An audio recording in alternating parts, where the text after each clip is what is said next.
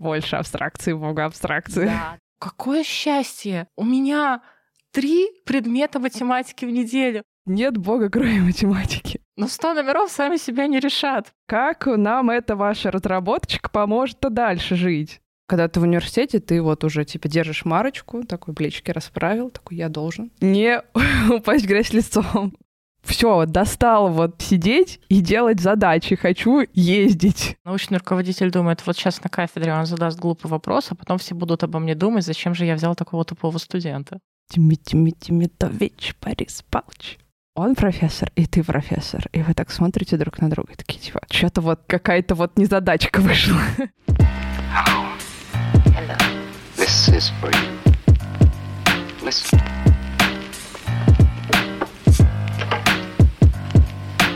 Привет-привет! Это подкаст «Ученые жены» и с вами его ведущая Катя Марчук. В каждом новом выпуске я приглашаю ученую, которая является по совместительству женой и мамой, чтобы обсудить науку как стиль жизни и поделиться секретами успешного совмещения карьеры и семьи. Немного обо мне. Я закончила географический факультет МГУ, кафедру метеорологии и климатологии. Сейчас я учусь в аспирантуре Института физики атмосферы. Я называю себя зародышем ученого. Я только постигаю все премудрости жизни в науке, и мне очень важно найти людей, которые смогут ответить на все интересующие меня вопросы. Подобные вопросы, я уверена, интересуют не только меня, но и всех молодых людей, которые только начинают свой путь в науке.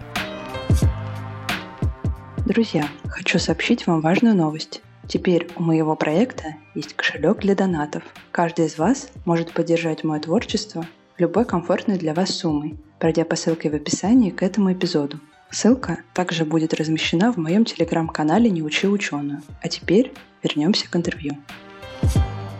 Сегодня у меня в гостях Виктория Ведюшкина. Вика закончила механико-математический факультет МГУ, кафедру дифференциальной геометрии и приложений. А защитила кандидатскую диссертацию в 2016 году, а в 2020 защитила докторскую диссертацию. Также Виктория воспитывает прекрасную дочку. Привет, Вика. Привет, Катя. Всем привет. О, перед началом нашего разговора я хочу отметить, что ты первая гостья, которая доктор наук.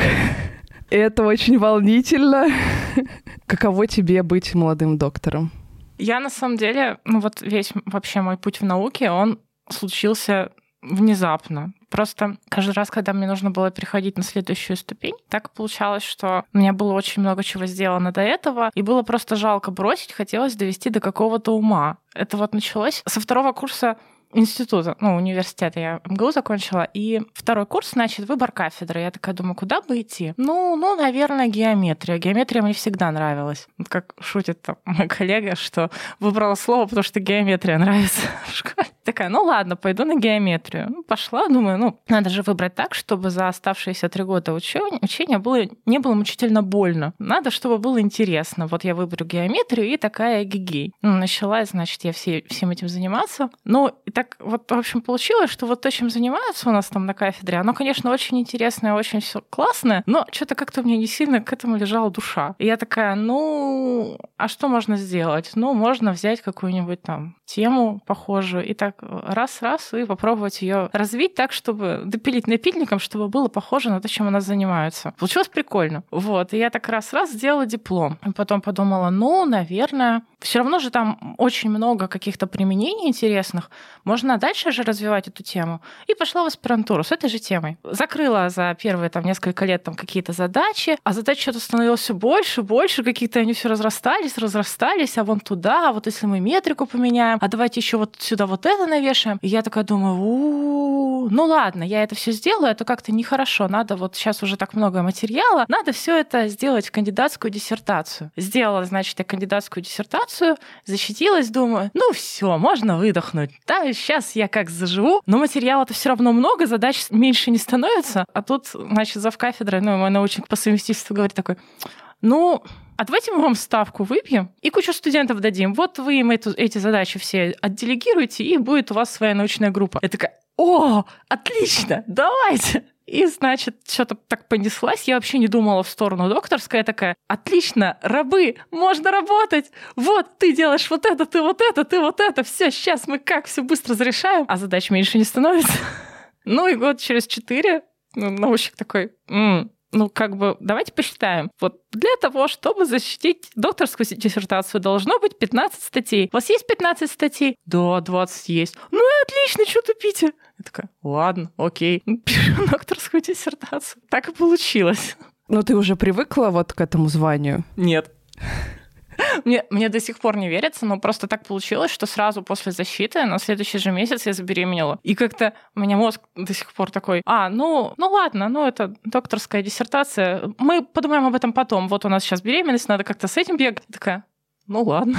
То есть из одного серьезного события перетекла сразу в другое серьезное событие, да. не успев его осознать полностью.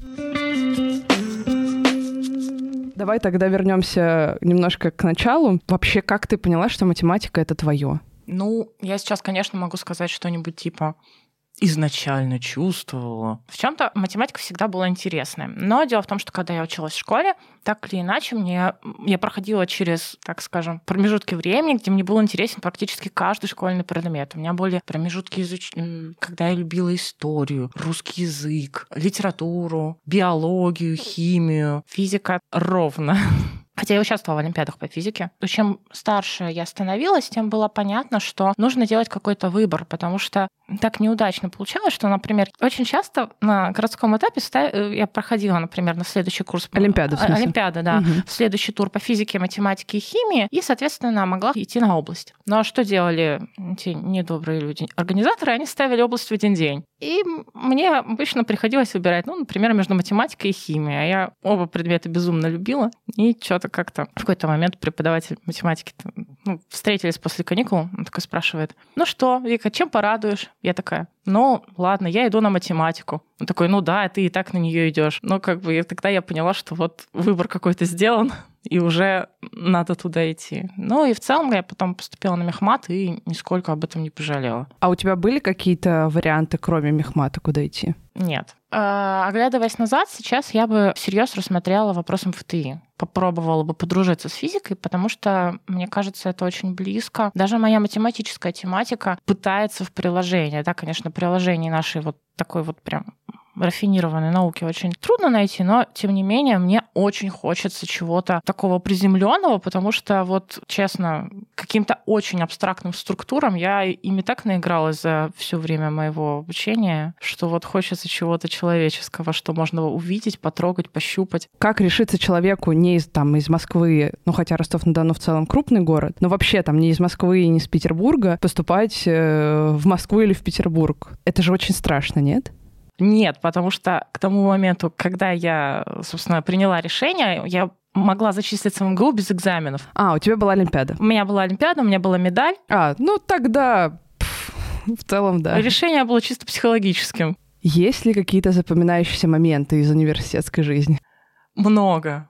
Мне было, во-первых, очень интересно учиться. Просто я настолько устала в школе, вот в одиннадцатом классе это стало уже почти невыносимо. Ты хочешь, я не знаю, решать математические задачки, вот там решать какую-нибудь новую еще одну олимпиадку, а тебе нужно прочитать параграф по истории, сделать конспект по географии, еще что-нибудь по обществознанию. И это уже было настолько вот поперек горла, что когда я поступила на мехмат, и такая, о, какое счастье! У меня три предмета математики в неделю, по каждому две лекции, два семинара, и все. Ну, так, физкультура чисто, чтобы форму не потерять. И, ну, история, ну, это неизбежное зло. Вот, потому что оно есть у всех. Но во всем остальном это такое счастье. Просто до сих пор помню, как я просто приходила такая, все, мне ничего не надо, мне не нужно там учить какую-нибудь ерунду, которую я забуду на следующий же день. Я могу просто, просто погрузиться вот в то, что мне нравится. Ну, еще я ходила, конечно, дополнительный семинар в независимый Московский университет. Просто, так скажем, дорвалась. И было прям очень насыщенно. Это вот были вот первые два года, которые вот я в основном посвящала учебе, учебе, учебе, потому что все-таки довольно трудно после вот другого города конкурировать с ребятами из Москвы, когда там все они учились там в 57-й школе, еще где-нибудь в достаточно хороших физмат-школах, и они вот весь вот этот первый курс уже прошли в 11 классе. И, естественно, им учиться гораздо проще, они могут там посвятить посвятить время чему-нибудь еще. А мне как бы надо было нагонять вот эту вот разницу, потому что у нас в школе не было ничего, что выходило бы за рамки школьной программы. Олимпиады как бы они стоят в стороне, и там я не знала там теорию групп, которые они прекрасно знали, там какие-то вот матанализ, естественно, у них весь был. И мне просто приходилось все это вот учить. Не то чтобы я там жалуюсь, я просто говорю, что вот первые несколько лет я вот просто все целиком посвящала учебе. Ну, хотя были, конечно, там интересные моменты. В общаге было весело, естественно, подруги, друзья,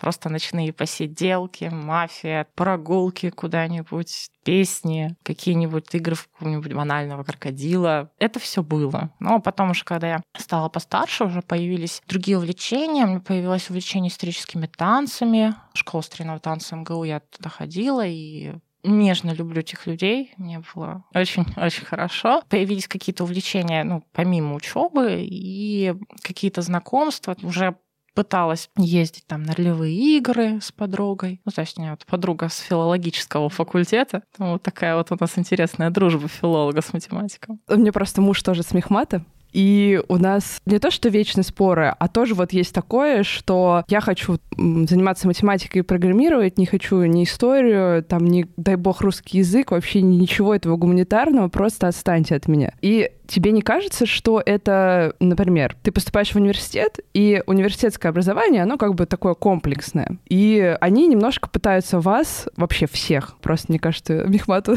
сложнее всего, такие типа, смотрите, кроме математики есть еще и что-то другое.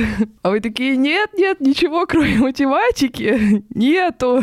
Вот, нет бога, кроме математики. Э, замыкайтесь себе. Тебе никогда не казалось, что можно и, ну так, для общего развития, да, и посмотреть в другие стороны. Вот, например, для этого же придумали межфакультетский курс. Вот, что ты ходишь, смотришь, как там у других, прикольненько, такой, ого. Не, ну да, мне тоже кажется, что идея МФК, она очень здравая, но, говорю, когда я училась, никакого МФК не было. Сейчас не знаю. Вот честно, я не знаю, где бы я нашла в своем расписании время еще и на МФК. Потому что, когда тебе нужно 100 номеров к завтраму прорешать из Демидовича, как бы можно пойти на МФК, да, можно послушать, но но 100 номеров сами себя не решат, правда же? Тими, Тими, Демидович, Борис Павлович. Ой, это нас тоже был Демидович. Ну, правда, для менее умных. Как тебе было на мехмате среди большого количества ребят? Не страшно? Вначале, я помню, это был шок, потому что я попала в группу, где было очень мало девочек, нас было всего четверо. Я еще помню такая, вот это да, вот это да. Я понимаю, что, с одной стороны, как бы я всегда математике варилась, и в олимпиадной тусовке мы привыкли к тому, что как раз парни математики — это нормально. Вот. Хотя девчонки тоже бывают. Но когда я попала на мехмат, я просто увидела как их много! Просто я... Парней, в смысле? Парней, да, то есть как много нормальных, умных парней, с которыми можно о чем то поговорить. Честно, меня все это очень шокировало. Первые два месяца, мне кажется, я вообще вот просто всех боялась, потому что мне всегда хотелось... Я не могла понять, что они вообще от меня хотят. Они, они а такие, о боже, девушка, разговаривает. Может быть. Нет, кстати, очень вполне себе очень милые молодые люди, но я просто помню, что вот я действительно вот уже как-то ретроспективно понимаю, что я испугалась. Вот, а они просто хотели ну, пообщаться. Ну, прикольно же, девочка. И еще говорит на одном языке с нами, да? И даже понимает, что мы говорим. Можно даже шутить математические шутки, она будет смеяться. Наверное, но очень приятно. Я помню, что вот меня это шокировало. Хотя вот все наши вот парни в нашей, в нашей группе был первый, они вот все разные там. Иногда смотришь такой, боже, что за фрик, что за фрик. Но даже с фриком каким-нибудь можно было о чем то интересно поговорить. Вот. Ну а в целом большая часть парней, конечно, было интересно. Там кто-то увлекался театром, с кем-то просто можно было там поговорить, какие-то общие увлечения помимо математики тоже были. В общем, какие-то книжки обсудить, там фильмы посмотреть посмотреть. Там меня там на аниме подсаживали они. Очень плодотворно пообщались в итоге. А вот ты когда-нибудь задумывался о том, чтобы уйти с э, Мехмата, пойти куда-нибудь? Потому что, ну вот я объясню для наших зрителей, у нас э, в главном здании МГУ находится три факультета. Это геологический, географический и Мехмат. В общем, геологический на нижних этажах, потом на средних этажах мехмат и дальше географический. В общем, наш прекрасный мехмат зажат между двумя полевыми факультетами, которые раньше сдают сессию, раньше там уезжают на практики, тогда как э, бедные мехматяне весь июль страдают и сдают, э, в общем, зачеты и сессии. И вот у меня уже два человека, как раз с мехмата, которые такие, блин, вот, не знаю, там на четвертом, на пятом курсе хотел уйти вот в геологи все, достал вот сидеть и делать задачи. Хочу ездить, хочу веселухи. Было ли у тебя такое? У меня было такое, что я хотела что-то делать руками, потому что у меня было такое, ну сколько можно с этой бумажкой, ручкой? Я хочу видеть результат своего труда глазами. Наверное, если бы я задумалась об этом чуть-чуть пораньше, это можно было бы провернуть там, я не знаю, как-нибудь в МФТИ куда-нибудь податься, там, на каких-нибудь роботов, ну вот что-нибудь такое. Но если мы говорим о том, чтобы я хочу поездить, потому что мне надоело сидеть в главном здании, то у меня был просто фееричный год, который был до пандемии, это 2019 было там такое лето, что я вообще не сидела на месте. То есть было так, что вот наступило лето, две недели я, честно, как преподаватель принимала сессию, а потом я уехала на две недели в Австралию по работе, то есть мы проводили конференцию по своим бильярдам. Ну, две недели в Австралию, очень здорово. Вернулась я так. Приехала на ролевую игру, тоже хорошо. Приехала с ролевой игры, съездила домой, приехала. Поехала в Японию, тоже по работе на две недели. Конференции в целом их довольно много. Я, правда, абсолютно не знаю, что будет сейчас, но вот начиная с какого-то момента, действительно, вот если хочется просто поездить и посмотреть мир, даже математика, она отлично подходит. Просто находишь каких-то людей, которые занимаются тем же самым, и просто вот катаетесь друг к другу, приглашаете там, их сделать доклады у вас, там, вот мы там э, заобщались с одним очень интересным молодым человеком из Японии, который занимается чем-то близким. Мы съездили туда, он приезжал к нам пару раз, делал доклады. Очень плодотворное сотрудничество. Поэтому если вопрос, что я не могу видеть эти стены, ну вот стены можно сменить. А, настало время главного вопроса. Расскажи, чем ты занимаешься. Тема твоих исследований звучит очень страшно, вообще ни одного слова непонятно. Ой, на самом деле я занимаюсь очень простыми вещами, я занимаюсь бильярдами. Что это за зверь такой? Ну вот то вот, что приходит в голову при слове бильярд, это вот именно тем, чем я занимаюсь. То есть игра. Да, это бильярд как игра. Мы смотрим за поведением траектории шара. Угу. То есть понятно, что если там по шарику, который на бильярдном столе, там, ударить по-разному, он по-разному полетит. Почему? Потому что он будет ударяться о стенки, двигаться по-разному. В зависимости от того, как ударим, о ту стенку он ударится. Что, что мы вообще изучаем? А если стенки не прямоугольные, а вот какие-то там кривые, тогда траектории тоже будут какими-то необычными. Ну, а я как бы занимаюсь тем, что я придумала, как вот от таких вот плоских объектов перейти. Ну, потому что сейчас вот в последние годы появились исследования, которые там говорят о том, что на самом деле интегрируемых бильярдов мало, ну, так называемая гипотеза Бергов, которую доказали вот сравнительно недавно. Действительно, сравнительно недавно, в последние 10 лет. И я подумала, ну, ладно, у меня есть просто такое еще увлечение, называется компьютерные игры. Э, что-то на привычном языке пошло, да. Спасибо. Вот. Ну, я подумала, что, ну, можно же придумать какую угодно абстракцию. Ну, и абстракция была такая. Ну, можно взять несколько бильярдных столов и, грубо говоря, отождествить их друг с другом по какой-то границе. И получается, что шарик... Соединить, в смысле? Соединить, да. И получается, что шарик, он как бы движется по одному столу, доходит так, да, вот этого вот, так скажем, э, э, границы ребра, по которому мы склеили, и с таким веселым звуком звуком после отражения переходит на другой лист. Вот. Ну, такая конструкция типа книжки. И оказалось, что вот совершенно вот такое банальное наблюдение позволяет очень сильно как бы расширить класс таких вот систем, и там можно много нового и интересного накопать. Почему это важно? Почему это важно? С теоретической точки зрения э, э, эти системы очень наглядны. То есть я могу рассказать не специалистам, как они выглядят. С другой стороны, вот эта теория, она ведь зачем нужна? Она позволяет сравнивать разные системы. Ну, то есть, похожа ли там юла на вращающийся болт в космосе. Ну, то есть ведут ли они себя одинаково. Похоже, да, угу. в каком-то смысле. Но и оказывается, что вот при определенных, да, при определенных можно, при определенных условиях нет, потому что можно там найти некоторые инварианты. И точно так же можно найти инварианты, посчитать у нас в бильярдах и таким образом сравнивать, похож ли там вращающийся болт в космосе на какой-нибудь бильярд. И оказывается, да, похож. И при этом бильярды для болта в космосе и для Юлы будут разные. Сложно. Ну, то есть получается, что это некоторое описание системы, как она функционирует. Да. А где это можно применить? Вот есть ли какое-то приложение? Очень такой скользкий вопрос человеку, который занимается чистой математикой. Но применить можно по-разному. Но, с одной стороны, как я говорю, вот эти вот системы классические, типа Юлы, да, там, они весьма сложны. Иногда... Просто вот, вот к чему мой вопрос? Потому что вот, например, когда ты защищаешь кандидатскую или подаешь на гранты, там есть строчка типа «Применение. Как нам эта ваша разработчика поможет дальше жить? Расскажите нам, пожалуйста». И вот это вот у меня все время, я вот на, на это смотрю и думаю, блин, а вот э, что бы вам такое ответить?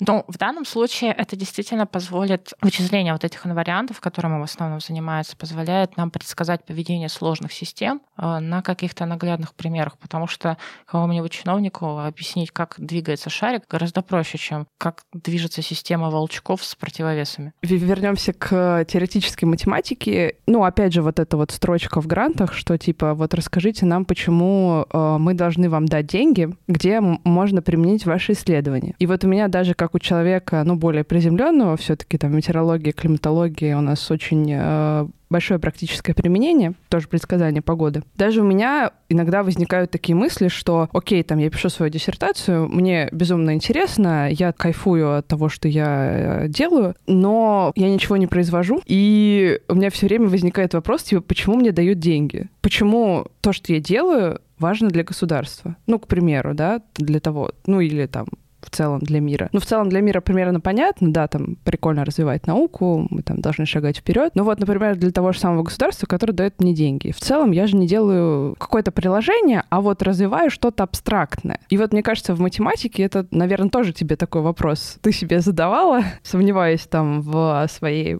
ну, как и я, в своей полезности и нужности. Вот как ты себе на него отвечала? Для меня просто важно заниматься тем, что мне нравится. Если мне не дадут денег, но я придумаю, как заработать их по-другому. Мне важно заниматься наукой, мне интересно. Понятное дело, что если мне не дадут денег по гранту, то у меня, естественно, будет не так много времени на науку, я расстроюсь. Но, тем не менее, есть какие-то другие способы, ну, там, например, там, преподавание, можно заниматься репетиторством. У меня вообще были какие-то мысли, там, открыть какой-нибудь интересный детский центр, помогать детям, делать там увлекать их математикой, это все очень здорово. Поэтому я как-то к этому поспокойнее отношусь, потому что мы как бы живем для того, чтобы получать удовольствие. Если я буду очень сильно заморачиваться на тему того, что, о боже мой, мой долг обществу, ну, это, конечно, долг обществу, но вот можно подумать, все остальные приносят...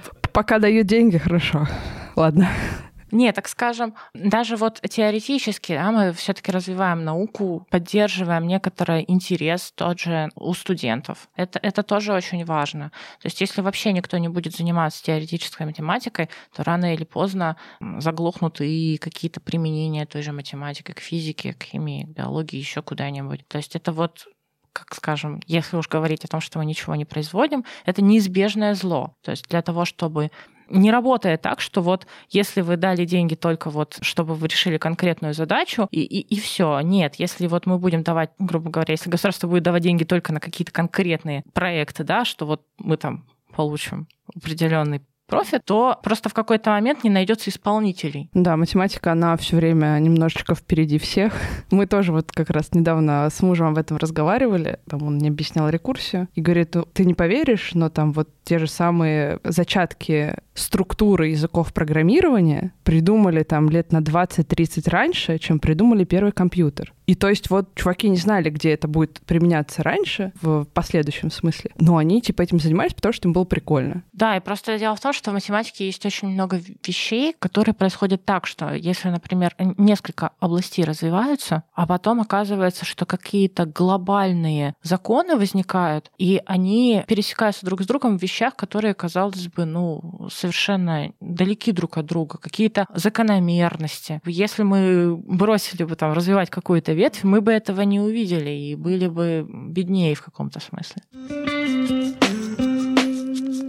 Поговорим про семью. Как знакомиться математике? Если что, мой муж не математик. Отсюда еще интереснее. Мой муж вообще из семьи историков. Мы познакомились из общих увлечений ролевыми играми. Ролевые игры живого действия. Там выезды на полигоны или те, кто играет в эти в подземелья и драконы, ДНД. У нас общий хобби. А он э, тоже из университета? Ну, можно и так сказать сложно подойти. Я, я опять по себе сужу. Мы с мужем познакомились в турклубе. Примерно сразу было видно там, кто с каких факультетов. Вот он стоял такой большой, задумчивый, на всех смотрел, и, в общем, к нему было страшно подойти. Там, типа, физики такие, о, типа, привет, как дела? Типа, чё, как? Давайте делать там это. С полевых факультетов тоже там такие, типа, движовые, вот там разговор. Ахматовые МХ такие стоят, да? Да, ну такие, типа, ну мы тут пока посмотрим, к вам привыкнем, что вы тут там разговариваете что-то делать, там, ну, может, там какую-нибудь шуточку одну скажем, вот вы все посмеетесь, ну, там, типа, тогда, ладно, окей, можно чуть-чуть подрасслабиться. Вот потом вторую шуточку, вообще хорошо. Это, конечно же, зависит от людей, но вот как он к тебе нашел подход? Или вы сразу заобщались? Да, мы сразу заобщались как-то вышло так через мою ролевую подругу филолога. Ну, они дружили, мы дружили, и как-то вот мы такие, ну, а почему бы не пойти погулять? Ну и вот отлично погуляли. И он работает историком? Нет, он продает настольные игры. Парень-настольщик. О, муж настольщик. Ролевик настольщик. Ролевик настольщик. Скажи, что сложнее защитить две диссертации или родить ребенка? Тут ведь как? Сам процесс очень похож на самом деле. Можно кучу параллелей провести. Вот как делать ребенка и как делать диссертацию. Вот вообще одинаково. Вначале в диссертации ты пишешь текст. Это нудно это ужасно. Как человек, который написал два текста, я больше не хочу в своей жизни писать такие большие тексты. Вот. Еще там, со вторым текстом стоял очень... Надо было сделать это быстро. Это еще был коронавирусный год. Пишешь текст. Ну, с ребенком все просто. Текст пишется сам. Ребенка сделал, он как-то растет. Растет. Угу. Да, ну вот первые три месяца токсикоза это ужасно. Это вот как текст писать. Влияешь на каждом шагу. Да. Так. Вот. А потом, да, потому что в диссертации нужно там собрать кучу документов, кучу бумажек для ученого совета, все сроки соблюсти. Вот эти бумажки тут к такому-то числу, эти бумажки к такому-то числу, все подписи собрать. Ну, с ребенком примерно такое же дело. Скрининг первый, скрининг второй, скрининг третий. Э, тогда-то ты сдаешь такой-то тест, тогда-то ты сдаешь такую-то кровь, здесь УЗИ, там УЗИ Здесь куча бумажек. И главное, в конце у тебя ты выходишь на защиту с пачкой бумажек, и в роддом ты тоже ездишь с пачкой бумажек, называется обменная карта. Прекрасно. Да, но самое интересное, что после защиты жизнь есть, а после рождения ребенка жизни нет. Потому что начинается, конечно, это очень сложно. Для меня просто у меня просто еще вот произошло так, что я не уходила в декретный отпуск, то есть я работала до победного. Я до победного принимала сессию, писала статьи, отчитывалась по грантам, финансовый отчет, обычный отчет. И тут все, я все закончила, наступил конец июня. Я такая думаю, ну сейчас я хотя бы недельку отдохну, а тут раз и родила. И все, и никакого отдыха. Страдания и боль. Никогда не думала, что это такие прямые аналогии имеет. У тебя ты говорила в нашей переписке, что муж сидит в декрете. Как вы к этому пришли? Ну, я, честно, пыталась первые полгода вывести все самой. Но я не уходила в декрет сама. То есть я оставляла ребенка на свекровь и уезжала на пару, чтобы ее провести. В сон ребенка пыталась там читать какие-то там статьи, пыталась что-то готовить. Но я просто поняла, что я ничего не успеваю, я не сплю, я не отдыхаю, я вот просто вообще уже не живу. Муж весь день э, там пропадает на работе, вечером приходит, ест и спать. Э, я как раз к этому моменту уже как бы уже должна уложить ребенка и тоже спать, иначе она проснется в 6 утра и все. И я поняла, что что я так не могу. Мне нужно либо уходить в полноценный декрет и тогда терять очки, так скажем, которые я там заработала, репутации на кафедре, а это мне очень не хотелось, очень не хотелось из всего этого выходить, потому что ты уходишь из науки на какое-то время, выпадаешь, и потом вернуться уже довольно трудно. Ну, можно, конечно, нагнать, но... А с другой стороны, ну, мы так по финансам посчитали, что то на то же получается. И поняли, что гораздо проще и мужу выдохнуть со своей работы и с нами посидеть. Вот про очки на кафедре. Ты защитила кандидатскую и защитила докторскую. Какие еще нужны очки? Типа, ну годик-то можно отдохнуть, ну come on. Нет. Как говорит наш завкафедра, ничего нельзя откладывать. Ему легче, он мужчина. Как, кстати, он воспринял то, что ты вот уходишь, ну, ждешь ребенка? Ну, он такой у нас человек очень аккуратный и осторожный, поэтому поздравил. Но Помню, было дело, где-то уже будучи глубоко беременной, я зашла к нему со своим коллегой, другом коллегой. Мы обсуди, обсудили какую-то вещь по науке. Ну, я такая говорю, вот, значит, так и так, вот сейчас я написала вот такой вот кусочек статьи, вот, смотрите. И он так смотрит, ну что, работаем, да? Ну, то есть он... Вы еще способны, да, да, на вот это вот? Отлично, да. Ну, то есть он думал, что я уже все сейчас э, рожу ребенка и, и, и, и все, и уйду. Угу. И как-то мне еще самой не хочется. Как-то я все понимаю, что дети это счастье, и я безумно люблю свою дочь. Но если моя жизнь будет вокруг крутиться вокруг дочери, то я просто сойду с ума, если я не буду делать что-то еще. Поэтому как-то пришлось переходить к такому компромиссу. А вы поженились примерно в какой период? Мы поженились на следующий день после защиты кандидатской диссертации. Это было запланировано? Да. Мы просто не сказали своим родственникам о том, что мы собираемся пожениться. Приехали поздравить меня с защитой. А на следующий день мы им так сказали, ну, вы знаете, тут у вас осталось пару часиков, мы тут через пару часиков в ЗАГС должны, в ЗАГСе должны быть, так что ну, давайте, быренько-быренько. И как они? О, моих были просто в шоке. Они, мне кажется, до сих пор не отошли. Вы дома говорите о науке? Иногда я говорю, если меня спрашивают, но обычно нет. Мне в этом плане хватает каких-то разговоров на кафедре, потому что у нас коллектив очень такой разнородный в плане возраста, и есть там академики достаточно уже в возрасте, но при этом есть там ребята моего возраста, и с ними тоже можно обсудить и науку, и все прочее, в том числе и в неформальной обстановке. Если честно, мне этого хватает вот просто на кафедре за глаза. Но так-то у нас с мужем в целом друзья, они сами по себе физики, иногда они интересуются, спрашивают, а что ты тут занимаешься? Ну, тогда рассказываю. У тебя с выходом мужа на декрет получилось выстроить вот этот баланс между работой и семьей? Я стала больше успевать, но не могу сказать, что я успеваю все, что я хочу сожалению. Но, может быть, просто потому, что ребенок очень маленький, потому что дочки еще года нет. Даже говорить о каком-то явном режиме еще можно, но сложно. Ну, я еще так как-то подошла к своему материнству. У меня мама говорит, ты подошла к материнству как к защите диссертации. И я ведь такая... Как могла, извините. Просто я когда забеременела, такая думаю, так, значит, что мне нужно прочитать? Значит, там физиология ребенка, там про сон, про еду, как делать прикорм, как организовывать сон, как купать, как мыть, какие основные вехи должны так, что у нас по психологии. Так, Петрановская, значит, прочитаем. Эти книжки прочитаем, все, это туда-сюда. И вот всю беременность я вот слушала вот только вот какие-то вещи. И сейчас мама такая, я, я говорю, вот это надо сделать вот так, вот так, вот так, потому что это сказала вот та, вот та, вот та, с намеком на вот эти, вот эти, вот эти научные исследования. Мы будем воспитывать ребенка по науке. Научные исследования говорят так, значит так. Муж у тебя читал эти же исследования? Он такой, ты же читаешь, просто перескажи мне основные тезисы. Выдели маркером то, что я должен знать. Родители такие, типа, ну, мы как-то воспитывали и окей, а что-то со своими исследованиями. Нет, как-то очень толерантно. Да? Да. Типа, твой ребенок делай, что хочешь. Делай, что хочешь, да. Мы кормили протертым.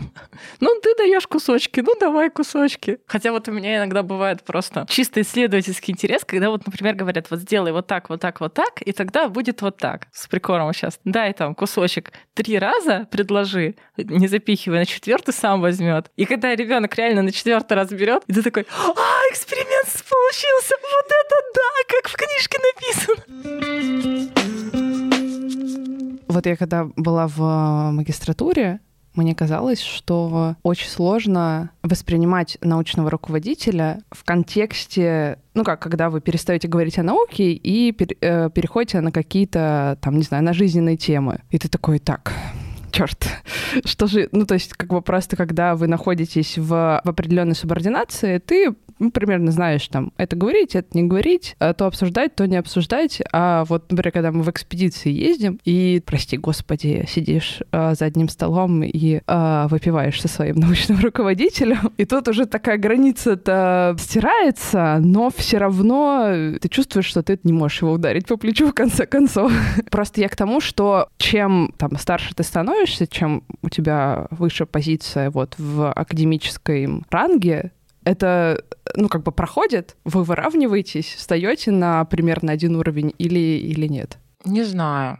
Я просто привыкла, что если я вот в такой вот ситуации нахожусь, то самое простое — это уважительное, ну вот мое отношение вот к таким вот разговорам — это уважительная доброжелательность. То есть я готова обсудить практически любую тему, которую поднимет человек, но и при этом можно вставить что-нибудь свое там достаточно искренне, там что-нибудь про погоду, про цветочки, про еще что-нибудь такое благо там есть много всяких интересных тем вокруг. Ну, считаю, что это, ну, нормальное отношение с людьми. С другой стороны, конечно, вот эта иерархия бьет с другого конца, потому что для меня очень важно, чтобы у меня на кафедре была, так скажем, команда людей под моим руководством. Ну, не обязательно под руководством, а студентов, аспирантов, единомышленников. Здесь как раз мне уже сложно, потому что чем выше мой ранг, тем мне с ними сложнее общаться на равных. А для меня это очень важно. Потому что я считаю, что очень важно, чтобы у студента не возникало ощущения, что вот он вот где-то вот один там ковыряет свои несчастные формулы, и что на самом деле вокруг всего этого есть живые люди. А поэтому я считаю, важно встречаться, важно все время ездить там вместе на какие-нибудь конференции, ходить на этих конференциях на какие-нибудь экскурсии, там в какой-нибудь ресторанчик, чтобы просто поговорить о каких-нибудь банальных вещах. И вот тут уже, я-то уже профессор, мне немножко страшно теперь вот сейчас будет поехать там с какими-нибудь студентами, которых только вот набрали. Вот. А, почему страшно? Ну, потому что вот сейчас, вот, к сожалению, до этого времени вот всех студентов, которые мы набирали, сейчас они уже там некоторые аспиранты, я поставила, что у нас общение на «ты». И вот только вот с самыми молодыми вот девчонками, там, ребятами, которых набрали, я не смогла вот впервые перейти эту грань. Не могу с ними не на «вы». И меня это уже начинает напрягать. То есть меня вот эта вот субординация начинает напрягать с другого конца, потому что старшие коллеги на кафедре, они всегда останутся старшими коллегами на кафедре по имени-отчеству. А вот когда младшие коллеги относятся к тебе вы, Виктория Викторовна, это очень пугает. Просто хочется закричать стоп, стоп, какая там Виктория Викторовна? это трудно. И я думаю, что они тоже испытывают вот это вот ощущение, что там на каких-нибудь банкетах, конференции, где они сидят и такие, ой, а вдруг я еще что-нибудь ляпну не то? Ну да, там обо мне что-нибудь подумают. Но у нас всегда было обращение на «вы», там, с научными руководителями, то есть там только с, с аспирантами можно было на «ты» примерно. И мне кажется, когда обращаются на «вы» и по имени, вполне нормально. Ну, то есть это только когда ты стала профессором, у тебя такое появилось? Ну вот не только когда стала профессором. Когда я не смогла достаточно много лично общаться с человеком, потому что, во-первых, был коронавирус, да, и мы все сидели по домам на дистанте, а потом у меня как бы родился ребенок, и я, конечно, могу выбраться там на день-два дня в университет, но гораздо проще мне отдать ребенка там тому же мужу, а надеть наушники наушники, и вот то время, что я проделаю на дорогу до университета и обратно, посвятить тому, чтобы обсудить научную э, задачу с там, своей студентки. Вот это отсутствие какого-то личного общения, отсутствие какого-то вот личного, говорю, вот опыта в поездках там туда-сюда, оно очень сильно меня ограничивает. Что будет дальше, я не знаю. А вот опять же с э, предыдущей гостьей мы обсуждали, не знаю, насколько это классическое, но поведение ну, старшего поколения. Вот, например, у меня дедушка приглашал своих студентов-аспирантов домой заниматься, обсуждать проблемы. Я поняла, ну, то есть, насколько это классно. То есть ты его приглашаешь, открываешь ему двери своего дома, что в целом святая святых, угощаешь чаем, обсуждаешь науку. И такой подход, он, мне кажется, такой довольно классический университетский, и он располагает. У меня лично такого никогда не было, чтобы именно меня приглашали домой, чтобы обсудить там мою научную работу. И мне бы кажется, что мне бы это вот как эм, там студенту-магистру, мне бы это помогло расслабиться, что мы там не в университете, не в институте, а мы вот дома, все, тут как бы уже другая обстановка, мы можем подрасслабиться, чаечек попить и разговаривать. Ну, да, я тоже как-то пару раз практиковала, я приглашала студентов, приходите как-нибудь в субботу-воскресенье, посидим, пообсуждаем. Вот тут вот у нас мягкий диван, чай, котлетки. И да, это было эффективно. Ну, то есть это способствует объединению в группу? Ну, да. И с другой стороны, да, вот ты говоришь, что студенты более расслаблены, и они не боятся задать какой-нибудь глупый вопрос. Это правда, да. Вот, потому что, ну, никто там их не отругает, не скажет, что они там дураки. Это проще. Ну да, когда ты в университете, ты вот уже типа держишь марочку, такой плечики расправил, такой я должен не упасть в грязь лицом. Да.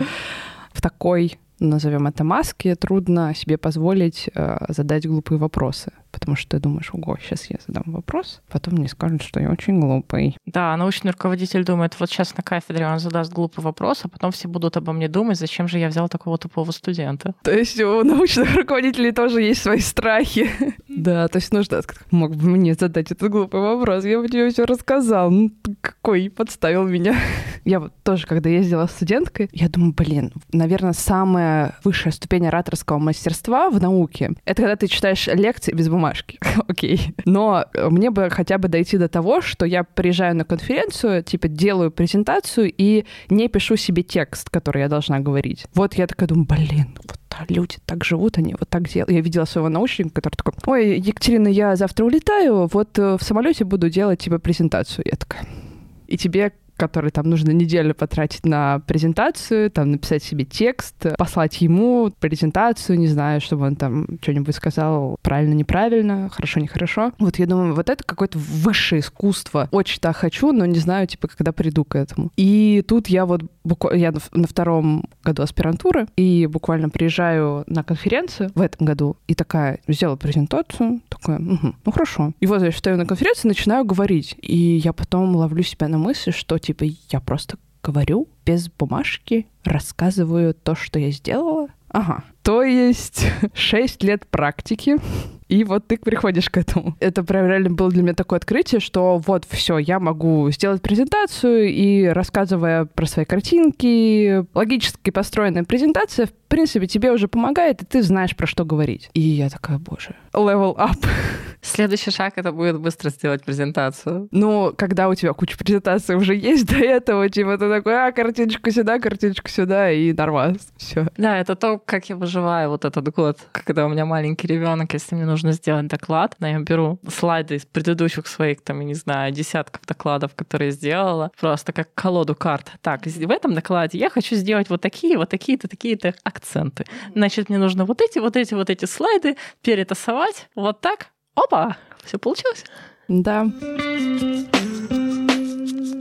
Ну вот у тебя довольно стремительная научная карьера. Можешь ли ты дать какой-нибудь совет с высоты своего опыта, что может помочь людям быстрее защитить диссертацию? Главный компонент этого. Во-первых, мне кажется, важно, чтобы сама тема нравилась, потому что если тема не нравится, следующие шаги бессмысленны. Во-вторых, должен быть какой-то достаточно хороший контакт с научным руководителем, который может там посоветовать, найти оппонентов, посоветовать, как лучше сделать текст, какие акценты поставить, как лучше преподнести итоговое научное исследование. Вот лично для меня было важно, потому что я могу работать вот бесконечно, а вот важно, что мой научный руководитель четко может сказать, так, Вика, стоп, ставим здесь точку, вот смотрите, вот здесь, вот здесь, вот здесь, вот такие вот акценты. Вот это важно, потому что, как правило, сам аспирант этого не видит видит, а человек, у которого богатый научный бэкграунд, лучше и шире это видит. Вот. Он видит, как... Дальше. Да, дальше, и как именно это исследование вписывается в общую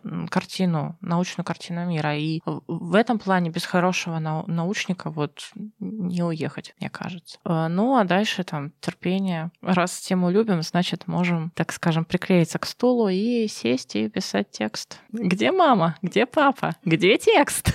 Да. И даже будучи аспирантом, просто трудно, например, вот когда ты приходишь к тому, что тебе нужно писать статьи, трудно определить, сколько материала достаточно на статью, или там, не знаю, ты там много-много-много-много-много всего сделал, что включить в статью, а что не включить в статью? Ну, в этом плане научный руководитель, собственно, и подсказывает как лучше. Естественно, уже потом, чем больше ты это делаешь, чем больше ты пишешь статей, тем больше ты видишь, как, э, что можно взять в исследование, что нельзя, и э, какие там результаты вот хорошо друг с другом будут, можно будет презентовать, а что не стоит. Но это вопрос только опыта. Когда ты только в этом начинаешь вариться, естественно, ну что-то напишешь. Я сделал. Каково тебе быть доктором наук в молодом возрасте и при этом среди, ну вот ты говоришь, академиков, к примеру. Вы, вы с ними, получается, прости господи, на одном уровне, ну вот типа он профессор, и ты профессор. И вы так смотрите друг на друга и такие, типа, что-то вот какая-то вот незадачка вышла. типа, почему она профессор в ее-то годы, и типа я профессор в свои-то годы. А, честно, вот психологически это очень сложно, потому что вот действительно там, когда... Не приходит и давит своим опытом. Да, это профессор там нашей кафедры там вел у меня семинары, и как бы я теперь тоже профессор, и тоже доктор физмат наук. Какой кошмар. Ну, а в смысле, сложнее тебе или сложнее им смириться с тем, что ты тоже доктор наук? Им в голову я влезть не могу, ну, какого-то изменения как бы, отношения на кафедре я пока не увидела. Вот. Но вот мне чисто психологически очень трудно, потому что вот у меня очень яркий вот этот синдром самозванца, потому что у меня такое ощущение, что мне тут дали кучу каких-то наград, дали там степень. Ой, вы знаете, это вот, это не я, это мне подсунули. Это я вон та, все та же смешная девочка, которая бильярдами занимается на нашей кафедре кафедре. Как-то психологически очень трудно смириться. Это правда трудно вместить в себя, что вот сидит э, ну, там, человек 70 лет, к примеру, он профессор, он э, доктор наук, и он академик. И вот ты тоже профессор и доктор наук. Но, с другой стороны, хорошо. Ну вот, предположим, да, мы там как-то это вместили. А на что это должно повлиять? Это должно повлиять на наши отношения? Нет. Почему? Людские отношения должны оставаться как бы по-прежнему такими же людскими. Какой-то субординации нет, но было уважительное отношение, а уважительная доброжелательность осталась. Мы по-прежнему там общаемся там по имени, отчеству. Ну, просто тут может быть наверное, какая-то зависть в смысле того, что он прошел этот путь за более долгое время, чем ты. Ну, к примеру, до, до доктора наук. Но, с другой стороны, давайте посмотрим с другого конца. Вот у меня есть студенты. Я помню, насколько мне было тяжело, потому что вот так вот прям активно моей научной карьерой научный руководитель стал заниматься уже в аспирантуре. Пока были студентами, ну, то есть духе, ну, ты делаешь что-то прикольное, ну ты молодец. Ты написал на курсач, ну молодец. И как-то вот до аспирантуры я была такое ощущение, что творилось как вот сама, там, сама что-то делала, сама там что-то считала, сама разбиралась. В этом плане вот те ребята, которые пришли на кафедру, когда я защитилась, и я сразу такая, так, сейчас все будет, и я сидела с ними. Хотя они были не, не под моим научным руководством, а под научным руководством моего научного руководителя. Как бы такие младшие братики-сестрички в научном плане. Вот. И я с ними сидела, объясняла то, что как бы я дошла своим умом, рассказывала. Их научная карьера вот в этом плане взлетела гораздо быстрее и гораздо ярче, чем моя. То есть вот если посмотреть на их дипломы, то их дипломы э, практически там уровня моей кандидатской. Но, в принципе, я тоже должна была испытывать зависть, потому что, ну почему никто со мной не сидел? Почему там, я не знаю, на меня смотрели, говорили, вот там, что ты текста написать не можешь, вот, что за дела? И я помню вот это вот бессилие, да, когда я там что-то пытаюсь сделать, а оно не получается, приходится самой ковыряться, да, и когда я пришла, им просто все на все на всем готовеньком, они такие возросли. Можно, конечно, там сказать, что вот как же я им завидую. Но с другой стороны, это же по-доброму. Я очень рада, что им не пришлось там сталкиваться с каким-то сопротивлением. Я им помогла в этом плане, и, и они получают получали удовольствие от тех результатов, которые они не стесняются рассказать на международной конференции, и их там цитируют, их хвалят. И это такая, на самом деле, неимоверная отдача, что вот когда я вот задумываюсь о том, что думают там старшие мои коллеги, с другой стороны, ведь если бы не их помощь, я бы не была бы на своем месте, и поэтому в этом плане вырастить доктора физмат наук, который там сколько я защитилась 30 лет, это ведь какая-то нереальная ачивка. Очень здорово. Вот ты считаешь, как, как уже научный руководитель с некоторым стажем, кто кого должен пинать? Научник студента или студент такой типа, давайте, мне очень надо, очень надо, там, хочу эту тему, вот, давайте, давайте. А, я не считаю, что должно быть только что-то одно. То есть научник, который пинает студента, это ну, глупо. Зачем тогда этот студент пошел к этому научнику, если его постоянно приходится пинать? Ну, в смысле того, что вот, например, ты пришел к научнику и сказал, мне интересна эта тема. То есть ты уже изъявил желание, и научник такой, ну да, хорошо, давайте, вот мы там выстроим свою работу вот так, типа там у вас будут отчеты и все дела. А бывает, что просто ты пришел, научник тебе дал какую-то задачу, и вот ты сидишь, страдаешь над ней, и, и вы не выстроили работу свою, у тебя нет никаких отчетов. Ну, в общем, как-то это все. Я понимаю, как это улучшить, но... Но я могу сказать, как это работает у нас. То есть, если студент говорит, там приходит, вот я пришел к вам, я хочу заниматься бильярдами. Вот мне нравится, чем вы там занимаетесь. Мы такие, хорошо, вот смотрите, вот такая задача, такая, всякая, вот это, раза такая. Есть что-нибудь вас привлекает? Ну, студент или говорит, да я не знаю, или там вот это. Ну и в этом случае там либо мы выбираем, либо он выбирает, и начинаем как бы работать. В этом плане обязанность научного руководителя довести студента до того, чтобы он смог сделать, объяснить ему материал, который нужен для решения этой задачи, и какие-то методы решения. Потому что на третьем курсе, когда ты приходишь, выбираешь кафедру, какой там бэкграунд совершенно вот базовый, да, ни, никакими методами студент еще не владеет. И в этом плане научник должен ему помочь. А вот чем он старше становится, тем, так скажем, научно более подкованным, более наглым в научном плане. И уже студент, там, потом аспирант может сказать, нет, вот эта тема мне что-то не очень по душе. Вот я хочу вот эту и хочу вот ее развивать вот так. И тут уж научник должен сказать, ладно, я уж помогу. Хорошо, хорошо. Хорошо, я помогу. Нет, иногда я говорю, ну вот, хорошо, вот тут и вот тут и вот тут вот подводные камни, и вот их, скорее всего, нужно будет обходить вот так, вот так, а вот как вот этот, я не знаю.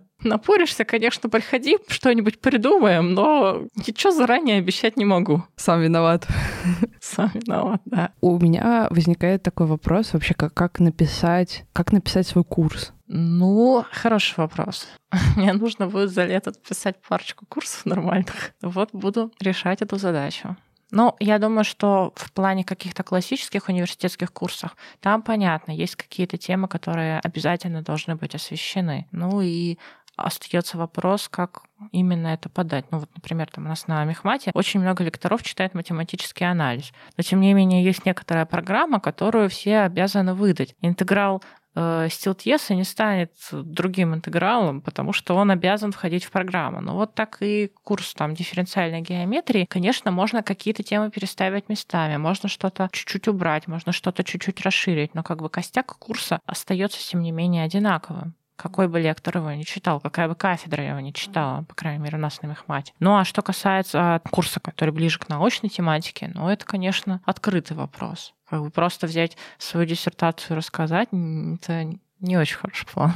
Потому что все-таки диссертация это некоторое очень узкое научное исследование. Мне кажется, что если мы говорим о курсе типа спецкурса, то он должен быть несколько шире. То есть он должен включать в себя, может быть, там та же тематика бильярдов, она там должна включать не только задачи там вот интегрируемых бильярдов, но может быть там какие-то вопросы там неинтегрируемых, каких-то еще каких-то доказательств, в конце концов, каких-то выходов на какие-то другие ветви а, научного развития математики. У меня тут недавно случилось такое озарение в смысле того, что вот ты приходишь в университет, и тебя учат каким-то основам, и их дают с доказательствами, что вот смотрите, вот это вот так, вот это вот так, и ты на них опираешься опираешься вот ну, как на какие-то кирпичики своего там образования и понимания мира. Потом ты начинаешь читать статьи, и вот даже эти статьи, они еще не база. То есть какие-то статьи уже база, которая как твой кирпичик образования, а какие-то статьи — это вот только предположение. И оно может быть... Ну, в смысле, у вас, наверное, в математике не так, что нужно там типа написать статью и все доказать, но у нас это вот, э, к примеру, да, мы там померили что-нибудь, какое-нибудь течение в океанологии. Мы его смоделировали по параметрам, которые мы измерили, и мы предположили, что, ага, смотрите, наверное, оно вот так вот образуется мы сделали какое-то предположение, э, написали статью по этому поводу. Ну, мы сделали предположение, исходя из каких-то... Измерений. Да-да-да. И модели. Но это может быть не так. Ну, то есть, да, я читаю вашу статью, но вы можете быть правы, а можете быть и неправы. И то есть, когда я опираюсь на ваше исследование, оно, ну, типа, то есть, это, понимаешь, это такая, как, ну, вот эта вот игра, когда ты кубики выдираешь, если там одно исследование имеет ошибку, то следующие, которые на него опираются, они тоже имеют ошибку. И получается, что все, вся вот эта ветвь, она ошибочна, допускает какую-то ошибку. Я такая, ого, типа, ничего себе. ну, то есть это уже не база, а какое-то вот шаткое такое положение. Типа, может, да, а может быть и нет, а может быть это вообще не так, а может быть, не знаю, нам сейчас тут физики скажут, что мы вообще не правы, типа, вообще в корне не правы, что мы тут делаем. Вот поэтому мне нравится математика. И немножко опоры твои что рушатся. вот здание строится по кирпичику, любая каждая следующая статья, если в ней в, ошиб... в доказательстве нет ошибки, является частью этого здания. Оно не может разрушиться. Не, ну хотя были казусы, насколько я знаю, там опис... вводили какой-то класс, что-то про него доказывали, а оказывается, что этот класс пустой. Ну, тоже интересно. Ну да. И вот особенно, когда какие-нибудь математические модели, ну вот в, в том же МСР, э, механики сплошных сред, то есть ты там описываешь, ну, океан можно описать разными способами. Э, есть такое предположение, есть такое предположение, и, значит, такое предположение описывает более крупномасштабную циркуляцию, такое более мелкомасштабную циркуляцию. Но при этом у тебя в каждой модели всегда давайте допустим, что это вот так, это вот так, это вот так. И ты такой, ну, как бы ладно, я принимаю ваши правила игры, хорошо, а если это не так все? Типа, если вот то, что вы модель построили, она типа, ну, в системе не так, что делать? Как быть? Ну что, строить другую модель, понятно же. Вот, то есть это, это тоже немножечко, когда ты выходишь... Ну, вот знаешь, как в школе, вот ты думаешь, что все, что тебе рассказывали в школе, это типа правда вот в конечной инстанции. Потом ты приходишь в университет и такие, давай переучивайся, типа, все не то. Квадратное уравнение всё может не, не иметь корней? Нет, оно всегда имеет два корня. Вот, типа, все не так и все не то. И ты такой, блин, ну ладно, давайте, типа, учиться чему-то. А потом ты как бы еще дальше идешь и понимаешь, что это вот еще больше Короче, чем дальше ты идешь, тем больше ты понимаешь, что никто не знает, как вот, типа, вот истину никто не знает. Типа все пытаются к ней подобраться, но вот никто не может до нее дотронуться. Расскажи, наверное, про свое хобби, про ролевые игры. Ну, сейчас уже не так уж много я этим занимаюсь. Ну, какой-то... Было у меня несколько, так скажем, выездов на полигонные ролевые игры. Было очень интересно. Вот, очень хорошие люди. По каким играм? Фильмам, сериалам? Обычно вот лично меня больше привлекают э, сеттинги, которые по каким-то книжкам или книжным мирам. Например, там вот последний у меня выезд был в девятнадцатом году. Это был «Ведьмак». Мы ездили в Центру, и очень весело там было. Правда, когда я подала заявку, все прописала там к ивенту, я поняла, что я на самом деле еду играть в себя, потому что я подалась на роль молодой магички, которая хочет завершить свое обучение, так скажем, защититься на мага. Ну, мне устроили очень веселую защиту в виде боя с над настоящим ведьмаком в конце. Но было неплохо. Я решила, что после этого докторская должна зайти на ура. Как это проигрываешь сценарий, да? Да. А с бальными танцами, историческими, точнее, как ты к ним пришла? Ну вот говорю, где-то вот на втором, что ли, курсе поняла, что как-то математики слишком много в моей жизни, мне хочется еще чего-то. Я помню, что вот в какой-то момент у меня напол... получилось переполнение этой математики в моей голове. И я такая, ну, почему бы не порисовать? Я очень много рисовала. А потом такая, ну, что-то такого физушного хочется. Я вот тогда пошла на бал МГУ, вот, там, на танцклассы, и мне что-то так понравилось. Вот просто, я помню, у меня горели глаза, и прям чуть ли не тряслись руки. О, боже мой, я пойду на настоящий бал, буду как настоящая принцесса. Там очень хорошо, так скажем, сложились звезды, потому что тогда те люди, которые вели танцкласс, решили открыть, открыть свою школу в МГУ. Э, школу старинного танца. И я туда пошла, и это было очень здорово, потому что это люди не только с мехмата были там, люди с разных факультетов, с физфака, химфака, ВМК, там, филологи. Было всегда интересно там просто поговорить между разучиванием танцев там или после танцкласса, до танцкласса. И какая-то вот общая теплая атмосфера, она меня прям очень захватила, и я вот ходила туда вот прям вот до самого выпуска. В какой-то момент я прям очень сильно увлеклась. Я уже думала, что я буду прям заниматься, заниматься реконструкцией. Уже стала сдавать аттестацию международную по историческим танцам. Ничего себе. Сдала, первый год э, аттестацию первого уровня на ну, самую младшую на 19 век. Думала, дальше я сдам барокко, девятнашку на второй век, потом напишу статью по историческому танцам. И, в общем... Ничего себе. Да. Но потом что-то как-то я поняла, что просто ходить на балы и получать удовольствие — это интересно. Что бы ты посоветовала себе, когда ты только решалась на аспирантуру? Какие у тебя были скитания, страдания или вообще никаких не было? И в связи с этим дай совет, может быть, подрастающему поколению. Ну, вообще каких-то страданий, скитаний у меня не было, потому что у меня была тогда очень бурная личная жизнь, а все остальное я отправила, ну, как-нибудь оно катится. Ну, все в аспирантуру поступают, я поступлю, ну, что такого. Ну, и, как я уже говорила, я просто хотела довести до ума вот какие-то исследования, какие-то задачи, чтобы поставить некоторую точку. Но если говорить о совете, наверное, единственный совет — очень важно любить то, что чем занимаешься. То есть важно, чтобы эта задача, которой занимаются ученые, без разницы какого пола, мальчик или девочка, важно, чтобы человек любил эту тему. Он хотел ей заниматься, чтобы ни научный руководитель, там, ни заведующий кафедрой, ни какие-то там другие математики, которые говорят, фу, это не модно, вот как у нас все занимаются алгебраической геометрией, а те, кто не занимается алгебраической геометрией, те занимаются ерундой. Важно, чтобы сам ученый любил предмет своего исследования. И если это так, то почти наверняка так или иначе он сможет реализоваться. Это правда. То есть важно именно найти свое дело, найти свою тематику. Вот после того, как эта тематика найдена, а, дальше будет гораздо проще.